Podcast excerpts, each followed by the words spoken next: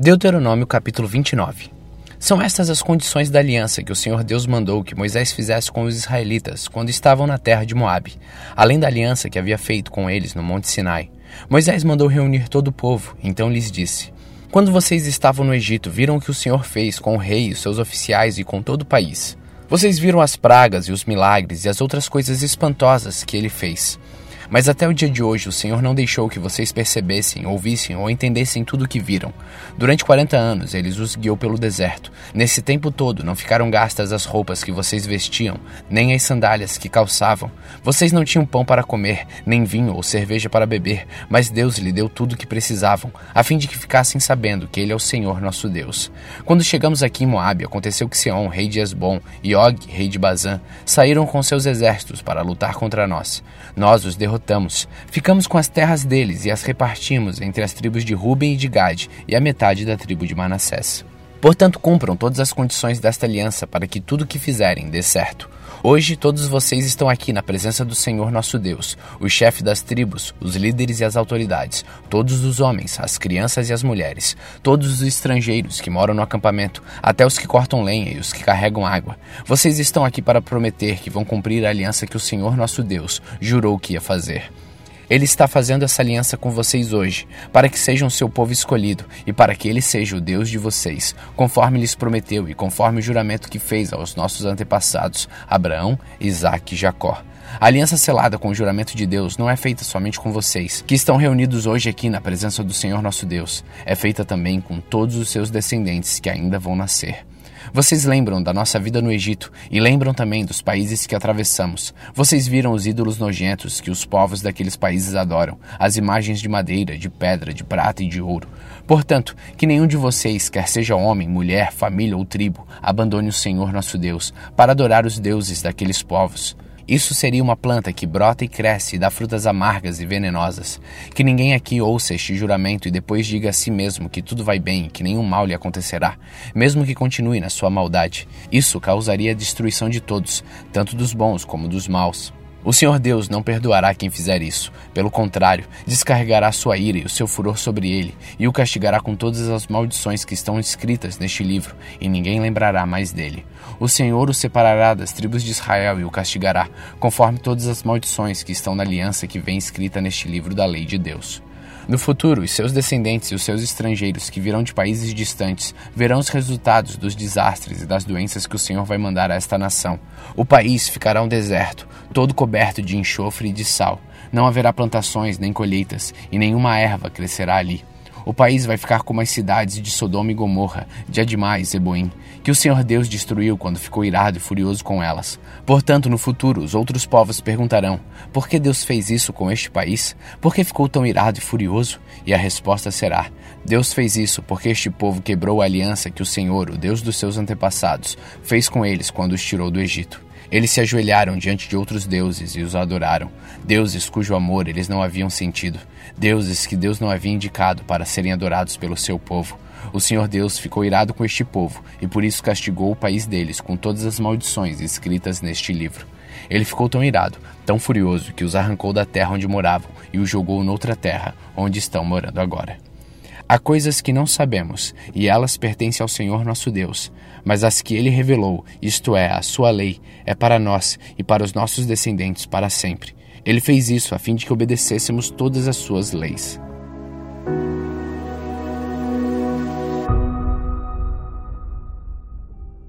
Deuteronômio capítulo 30 Moisés disse ao povo: Eu já anunciei a vocês as bênçãos e as maldições que Deus prometeu mandar. Quando ele fizer cair sobre vocês o castigo e vocês estiverem espalhados por todas as nações onde o Senhor nosso Deus os tiver jogado, vocês lembrarão daquelas bênçãos e maldições. Portanto, se vocês e os seus descendentes se voltarem arrependidos para Deus e com todo o coração e com toda a alma obedecerem o que ele mandar fazer, conforme as ordens que hoje eu estou dando a vocês, então o Senhor nosso Deus terá pena de vocês. Ele os reunirá de todos os países por onde estiver espalhado e os trará de volta à pátria.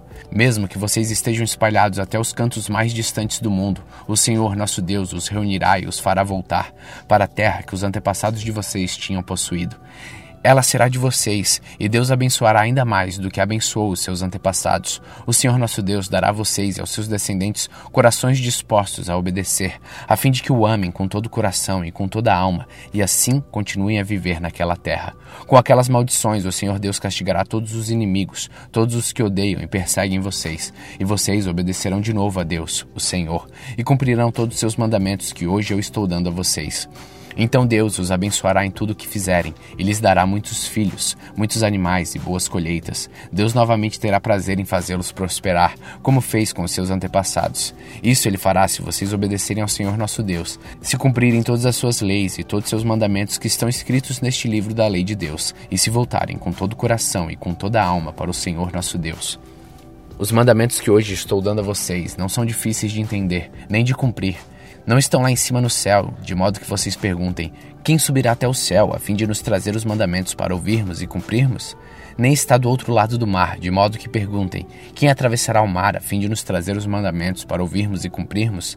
Pelo contrário, os mandamentos estão aqui com vocês. Vocês os guardam no coração e podem recitá-los e por isso devem cumpri-los. Hoje estou deixando que vocês escolham entre o bem e o mal, entre a vida e a morte. Se vocês obedecerem os mandamentos do Senhor nosso Deus, que hoje eu estou dando a vocês, e os amarem, e andarem no caminho que Ele mostra, e cumprirem todas as suas leis e todos os seus mandamentos, vocês viverão muito tempo na terra que vão invadir e que vai ser de vocês, e Deus os abençoará e lhes dará muitos descendentes. Porém, eu lhes afirmo hoje mesmo que se abandonarem a Deus e não quiserem obedecer, e se caírem na tentação de adorar e servir outros deuses, neste caso vocês serão completamente destruídos, e não viverão muito tempo na terra que estão para possuir no outro lado do rio Jordão. Neste dia, chamo o céu e a terra como testemunhas contra vocês. Eu lhes dou a oportunidade de escolherem entre a vida e a morte, entre a bênção e a maldição. Escolham a vida, para que vocês e os seus descendentes vivam muitos anos. Amem o Senhor nosso Deus, obedeçam o que Ele manda e fiquem ligados com Ele. Assim vocês continuarão a viver e viverão muitos anos na terra que o Senhor Deus jurou que daria aos nossos antepassados, Abraão, Isaque e Jacó.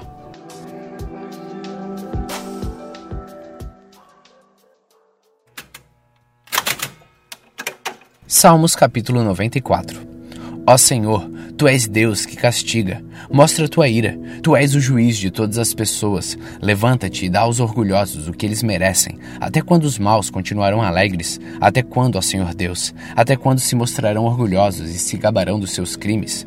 Ó Senhor, eles esmagam teu povo e exploram os que são teus. Eles matam as viúvas e os órfãos e assassinam os estrangeiros que vivem em nossa terra. E dizem: O Senhor não está vendo, Deus de Israel não vai ficar sabendo disso. Procure entender, ó gente tola. Quando é que vocês vão criar juízo? Foi o Senhor Deus quem fez os nossos ouvidos. Será que ele não pode ouvir? Foi o Senhor Deus que fez os nossos olhos. Será que ele não pode ver? O Senhor repreende as nações. Será que não vai castigá-las? O Senhor ensina todos os seres humanos. Será que ele não tem sabedoria? O Senhor conhece os pensamentos das pessoas e sabe que elas não valem nada. Ó Senhor Deus, felizes são aqueles que tu ensinas, aqueles a quem ensinas a tua lei. Tu farás com que fiquem tranquilos nos dias da aflição, mas para os maus serão abertas sepulturas, pois o Senhor não abandonará o seu povo. Ele não deixará desamparados aqueles que são dele. Assim haverá justiça nos tribunais, e todos os que são honestos estarão a favor dela. Quem se levantou a meu favor contra os maus? Quem ficou do meu lado contra os que fazem mal? Se o Senhor não tivesse me ajudado, eu já teria ido para a terra do silêncio. Ó Senhor Deus, quando senti que poderia morrer, o teu amor me amparou. Quando estou aflito e preocupado, tu me consolas e me alegras. Tu não queres nada com juízes desonestos, pois eles fazem a injustiça para ser justiça. Ajunte-se para prejudicar as pessoas honestas e condenam à morte os inocentes.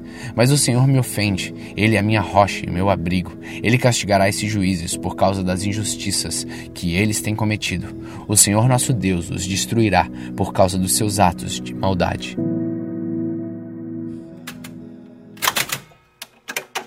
Atos capítulo 18 Depois disso, Paulo saiu de Atenas e foi para a cidade de Corinto. Encontrou ali um judeu chamado Áquila, que era da província do Ponto. Fazia pouco tempo que ele tinha chegado da Itália com Priscila, a sua esposa. Eles haviam saído de lá porque o imperador Cláudio havia mandado que todos os judeus fossem embora de Roma. Paulo foi visitá-los e acabou ficando ali para trabalhar com eles, porque a profissão de Paulo e a deles era a mesma, isto é, fazer barracas. E todos os sábados ele falava na sinagoga e procurava convencer os judeus e os não-judeus. Depois que Silas e Timóteo chegaram da província da Macedônia, Paulo começou a dar todo o seu tempo para anunciar a mensagem. Ele afirmava aos judeus que Jesus é o Messias, mas alguns deles ficaram contra Paulo e o xingaram. Então, em sinal de protesto, ele sacudiu o pó das suas roupas e disse: se vocês se perderem, os culpados serão vocês mesmos. A responsabilidade não será minha. De agora em diante vou anunciar a mensagem aos não-judeus. Então ele saiu de lá e foi morar na casa de um homem chamado Tício Justo, um não-judeu que adorava a Deus. A casa dele ficava ao lado da sinagoga. Crispo, que era o chefe da sinagoga, também creu no Senhor Jesus, e todas as pessoas da sua casa também creram. Muitas pessoas da cidade de Corinto ouviram a mensagem, creram e foram batizadas. Certa noite, Paulo teve uma visão, e nela o Senhor disse: não tenha medo. Continue falando e não se cale, porque eu estou com você. Ninguém poderá lhe fazer mal nenhum, pois muitas pessoas nessa cidade são minhas. E Paulo ficou ali um ano e meio, ensinando a palavra de Deus àquela gente. Quando Galho se tornou governador da província da Acaia, os judeus se juntaram contra Paulo. Eles o agarraram e o levaram ao tribunal e disseram ao governador: Este homem está querendo convencer ao povo a adorar a Deus de um modo que é contra a nossa lei. Quando Paulo ia falar, Galho disse aos judeus: Judeus, se isso fosse uma falta grave ou um grande crime, seria justo que eu tivesse paciência para escutá-los. Mas como é só uma questão de palavras, de nomes e da própria lei de vocês, resolvam vocês mesmos. Eu não vou ser juiz nestes assuntos. Em seguida, os expulsou do tribunal. Então eles agarraram Sóstenes, o chefe da sinagoga, e o surraram diante do tribunal. Porém, Galho não se importou com isso. Paulo ficou muitos dias com os cristãos em Corinto. Depois se despediu deles e embarcou no navio para a província da Síria, junto com Priscila e o seu marido Áquila. Antes de embarcar em Sencreia, ele rapou a cabeça como sinal de que havia cumprido a promessa que tinha feito a Deus. Eles chegaram à cidade de Éfeso e Priscila e Áquila ficaram ali. Paulo entrou na sinagoga e falou com os judeus. Então lhe pediram que ficassem com ele mais tempo, porém ele não quis. E quando foi embora, disse: Eu voltarei se Deus quiser. Então Paulo embarcou e partiu a Éfeso. Quando desembarcou em Cesareia, foi logo para Jerusalém. Ali ele fez uma curta visita à igreja e depois seguiu para Antioquia da Síria. Depois de ficar algum tempo em Antioquia, ele foi embora. Atravessou a província da Galácia e o distrito da Frígia, indo de um lugar para o outro e ensinando todos os cristãos. Um judeu chamado Apolo, nascido na cidade de Alexandria, havia chegado a Éfeso. Ele falava muito bem e tinha um conhecimento profundo das escrituras sagradas. Era também instruído no caminho do Senhor, falava com grande entusiasmo e o seu ensinamento a respeito de Jesus era correto, porém conhecia somente o batismo de João. Ele começou a falar com coragem na sinagoga. Priscila e o seu marido Áquila o ouviram falar. Então o levaram para a casa deles e lhe explicaram o melhor caminho de Deus. Quando Apolo resolveu ir para a província da Acaia, os cristãos de Éfeso o animaram e escreveram cartas para os irmãos de lá, pedindo que o recebessem bem. Chegando lá, ele ajudou muito aqueles que, pela graça de Deus, haviam crido, pois Apolo, com argumentos fortes, derrotava os judeus nas discussões públicas, provando pelas Escrituras Sagradas que Jesus é o Messias.